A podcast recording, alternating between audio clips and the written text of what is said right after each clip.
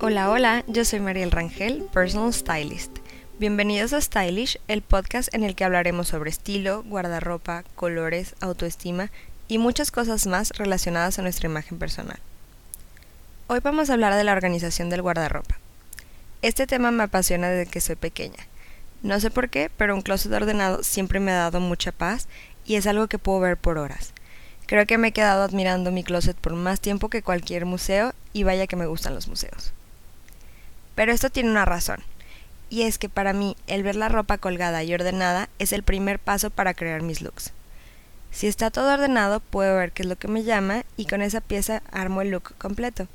Y se empiezan a derivar más looks y en otro capítulo les platicaré el proceso que yo uso para armar mis outfits. Y a esto le agradezco el ahorro de tiempo todos los días. Pero bueno, esto será tema de otro capítulo. Vamos a entrar directo al tema del orden. Algo que es muy cierto es que si no lo ves, no te lo vas a poner. Por eso yo cuelgo toda mi ropa. Playeras, suéteres, de todo. Personalmente los cajones son algo que me cuesta trabajo mantener ordenado. Y si está en un cajón, rara vez me acordaré de que tengo las cosas y por eso todo colgado y a la vista. Como tip, para que sus closets se vean fabulosos hay que tener ganchos iguales.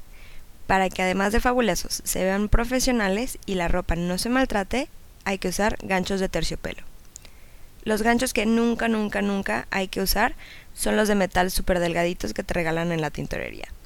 Como son tan delgados pueden vencerse con el peso de las prendas, y lo que va a causar es que se deforme el gancho y se marque la ropa. Así que estos, en cuanto lleguen a la casa, hay que cambiarlos. Después del tip estético, ahora sí vienen los tips prácticos. Aunque lo hayas leído en mil revistas o donde sea, no saques todo.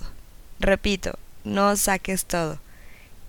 Típico que sacas todo y lo pones en la cama. Es el error número uno hacer eso. Solamente vas a causar caos y un tiradero en un lugar que ya estaba ordenado. Lo primero que yo recomiendo es ir separando las prendas por tipo y colgarlas juntas. Así vas viendo tu sección de tops que la puedes subdividir en sin manga, con manga, manga tres cuartos, manga larga, suéteres, sudaderas, chamarras, blazers y abrigos. La parte de bottoms pueden ser shorts, faldas, pantalones, jeans. Esto te va a ayudar a encontrar más rápido lo que estás buscando porque todo va a estar con lo mismo de su tipo. Además, puedes acomodar cada sección por color y así darte cuenta qué colores son los que más usas, cuáles te gustaría tener, etc. Además, puedes ver cuánto tienes de cada tipo de prenda. Aproximadamente compramos 4 tops por cada pantalón. Todo esto debe de llevarte menos de una hora aproximadamente. Depende mucho del tamaño de tu guardarropa. Pero ve poniendo alarmas para que no se te vaya el tiempo y puedas ser más productiva. Ya que lo tengas todo ordenado de esta manera, hay que evaluar las prendas. Que estén en buen estado, que no tengan manchas, desgastes, que tengan todos los botones, cierres, etc. En las prendas superiores, revise el cuello, que mantenga su forma, que no esté desgastado o manchado. Después, la parte de las axilas, que no tenga manchas amarillas o de desodorante. Si es así, dedícales tiempo especial para dejarlas como nuevas.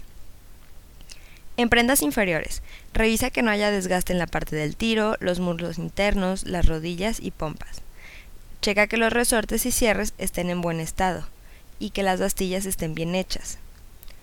En el calzado, revisa los tacones, que no estén raspados, que tengan las tapas, que las suelas estén libres de piedritas o cosas que se les hayan pegado, etc. En los accesorios, revisa que las piezas estén completas, que no tengan manchas, que no haya oxidación en superficies metálicas y que los herrajes cierren bien. Lo mismo con las bolsas y además revisa y limpia los forros, tanto internos como externos, que las correas estén en su lugar y también en buen estado. Las prendas que tengan algún tipo de fur o peluche, revisa que estén completos y que no tengan pelón en algunas áreas. El vinipiel, revisa que no se haya descarapelado. Y así con cada una de las prendas. ¿Ya ves por qué no te dejé tirarlo todo en la cama? Es un proceso bastante largo, si quieres hacerlo bien. Así, puedes empezar por una sección pequeña y si te cansas, te enfadas o te aburres, que es muy normal, puedes ir a tomar aire o un descanso y regresar sin un caos de ropa aventada. Después de esto vamos a hacer tres pilas. Puede ser en una bolsa o en una caja para que aproveches y no tengas que trabajar doble. A tu closet va a regresar todo lo que esté en perfecto estado y además que te quede bien y que te guste. En la primera bolsa vas a poner las prendas que tengas que llevar a arreglar. En la segunda y la tercera vas a poner lo que puedas vender y donar respectivamente. Estas prendas van a ser las que ya no te queden, que ya no sean tu estilo, que tengan algún desperfecto.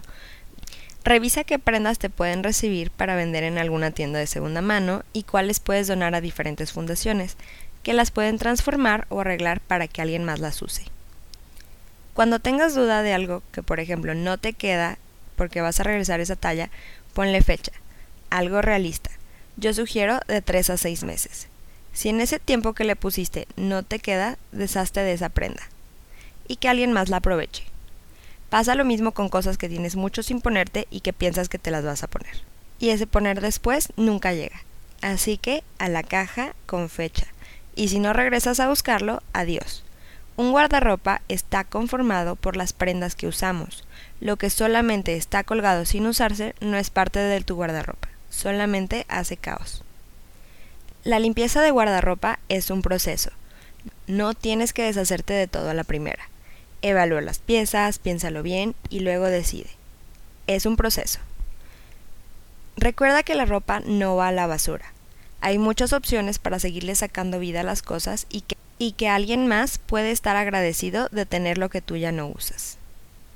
Así, que si algo de lo que les platiqué el día de hoy les hace sentido y quieren saber más, no dejen de escuchar este podcast semanal. Suscríbanse, compartan y escríbanme a mis redes sociales que están en la descripción del episodio. Gracias por su atención y recuerden, el estilo no se compra, se crea. Mariel Rangel, Personal Stylist.